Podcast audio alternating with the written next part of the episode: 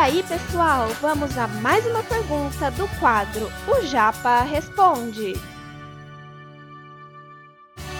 Você está ouvindo Redação Cast, o podcast para quem quer uma redação nota mil. A pandemia foi o grande fenômeno que afetou toda essa série sucessiva. Tudo que vocês disseram tem fundamento, mas são fundamentados a partir de um evento icônico que é a pandemia, que foi estopim de tudo, né?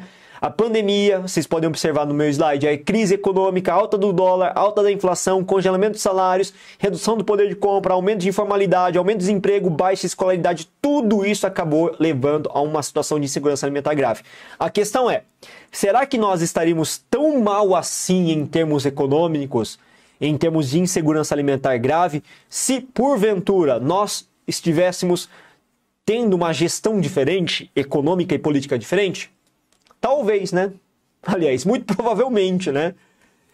Por exemplo, vai. Crise econômica. Pandemia é inevitável. Crise econômica foi uma questão inevitável. Só que nós tivemos uma alta expressiva do dólar. E essa alta expressiva do dólar fez com que os nossos preços aumentassem significativamente. E aí, para controlar a alta do dólar, nós tivemos também uma alta inflacionária. Só que o problema é que nós não tivemos um aumento salarial. Nosso salário, gente, é baseado no salário mínimo. E o reajuste salarial baseado no salário mínimo é feito anualmente, né? E outro detalhe importante: além de tudo isso, nós tivemos no intervalo da pandemia alguns acordos trabalhistas fazendo com que muitos trabalhadores ficassem sem salário ou reduzissem drasticamente a fatia do orçamento deles, do salário deles. Consequentemente, não houve só o congelamento de salários, as pessoas começaram a ganhar menos. Ou seja, reduziu-se o poder de compra pela inflação que foi comendo, pelo aumento dos preços. E, consequentemente, isso aumentou a informalidade, porque as pessoas não conseguiam mais trabalhar com carteira assinada. Aumento do desemprego, né? O trabalho formal diminuiu bastante. E a baixa escolaridade de muita gente prejudicou, por quê? Essa baixa escolaridade das pessoas não permitiu que elas tivessem acesso a trabalhos que exigissem formação técnica. Lembra que houve um aumento expressivo do desemprego, percentualmente falando, só que o maior problema do desemprego foi localizado especificamente naqueles trabalhos de função de serviços e basicamente mão de obra assalariada desqualificada.